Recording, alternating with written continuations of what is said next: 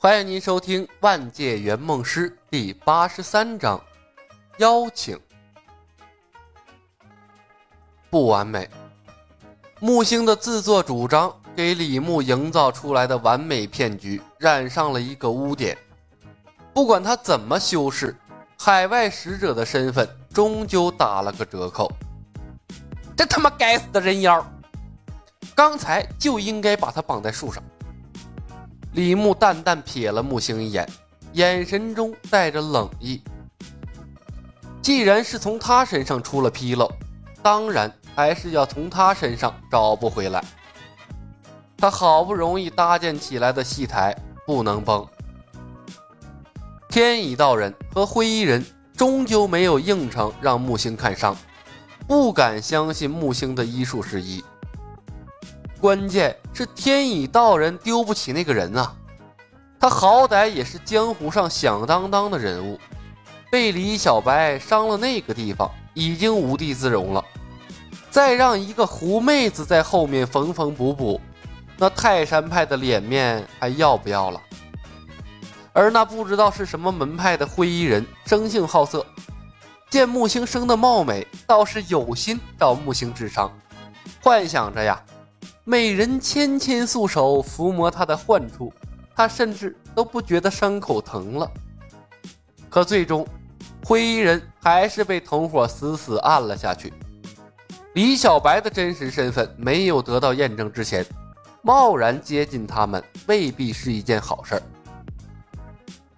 海外仙山使者李小白的出现，不管是真是假，终究是一件大事儿。平野上。不少门派中人三三两两的离开了队伍，回师门禀报状况。事情发生到现在，已经不是他们能做主的了，抢先一步把消息传回去才是正理。香主，我们还抓不抓向右使？一个使锤的魔教教众仍牢记他们的使命，上前一步问魔教首领。魔教首领看了眼端坐喝酒的向问天，又看了眼他身旁神采飞扬的李巧白，情不自禁的打了个冷颤。抓个屁！那我们还抢独孤九剑吗？使锤的教众又把目光瞄向了令狐冲，抿了抿嘴唇，没这没没这么舔啊，没这么舔。独孤九剑可是甲等武学，值一张海外先生的门票啊！那大家都知道的事儿，用得着你说出来吗？你就不能学着做个有头脑的反派吗？魔教首领恨铁不成钢的瞪了属下一眼，低声骂道：“你丫闭嘴！有什么事等李小白走了再说，行不行？行不行？捅我屁眼儿？不是，我怕他捅我菊花。”仙使何必在登峰购置住所？我嵩山派理当尽地主之谊，还请李仙使携医师赏脸光临。乐后彬彬有礼的邀请李牧，不管海外仙使的身份是真是假，笼络到嵩山派准没错的。卑鄙！旁边众人齐齐骂道：“少林的人不在，这里是嵩山的地盘，地理上啊。”他们天然不占优势，总不能说我老家在千里之外的江南，请仙使不辞辛苦去我家做客吧。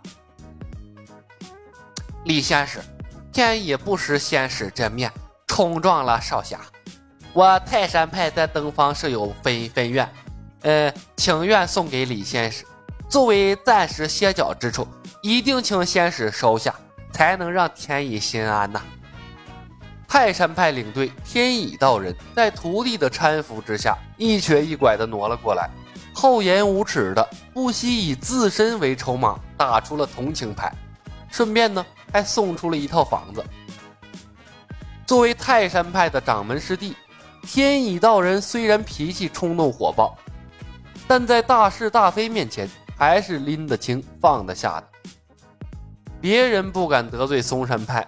泰山派那是无所顾忌，若能以他一定一，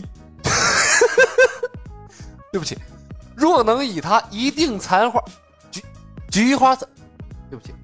若能以他一定菊花残换了李小白这么一个强力高手入驻泰山派，他就是泰山派大大的功臣呐！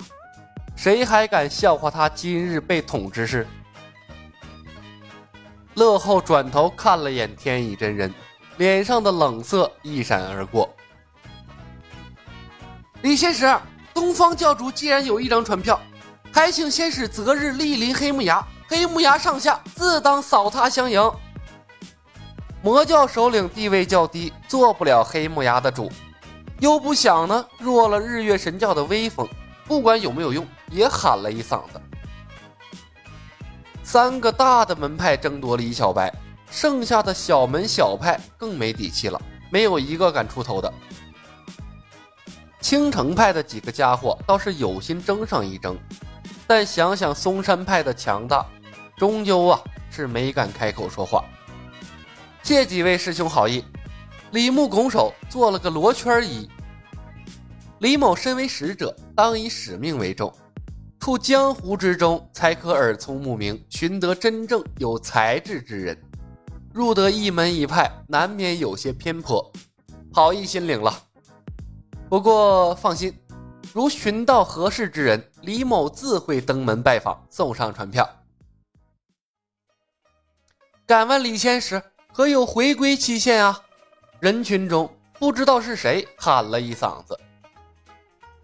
明年中秋月圆之夜，海外仙山自东海遣船而来，自是李某归去之时。李牧笑着说出了时间。有了李牧离开的时间、停留的地点，再留下已经没有意义。乐后再三相约。都被李牧婉拒之后，不得已拱手告辞，率众离开而去。泰山派紧接着告退，而之后，魔教首领看着李小白没有和向问天分别的意思，迟疑了片刻，也带领魔教众人退走。三大教派退走，剩下的小门小派、江湖散客更没有留下的意义了。难不成他们还留下打向问天不成？呼啦啦一阵告辞的声音。转眼间，平野上只剩下了李牧、向问天、令狐冲和木星四人。李少侠，向某本以为此次在劫难逃，没想到阴差阳错之下，竟被少侠救下了性命。向问天忽然站了起来，向李牧深施一礼。救命之恩，无以为报。日后少侠但有差遣，向某刀山火海，万死不辞。哈哈，向右使言重了。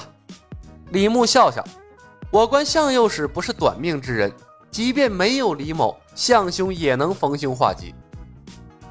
向问天哈哈一笑，问道：“哈哈哈哈，李少侠，你之前说过任教主值一张船票。”此事可当作真？当然，李牧看了他一眼，惋惜道：“哎，可惜呀，任教主已失踪十多年，恐怕是无缘此次盛会了。”任教主还活着？向问天忽然说道：“哦。”李牧故作惊讶：“哟，装吧你就。”木星瞥了李牧一眼，腹诽道：“刚才他闯了祸，差点坏了李牧的大事，现在呀，是一句话都不敢说了。”向问天咬了咬牙，忽然一躬到底：“任教主被关押在杭州梅庄西湖牢底，还请李少侠助我一臂之力，救任教主脱困。”就任我行？木星眼睛又亮了。连连冲李牧使眼色，李牧视而不见，笑着说道：“哈哈，向右是打的一副好算盘。我刚救了你的性命，又把我当劳力使唤啊！”向问天臊的是满脸通红，直起腰来看着李牧，一句话都说不出来。向右使，我身有要事，随你去不了杭州。李牧摇头笑笑，一指令狐冲。这不是有个现成的人选吗？独孤九剑的传人，任大小姐的心上人，那去救他的老丈人天经地义呀。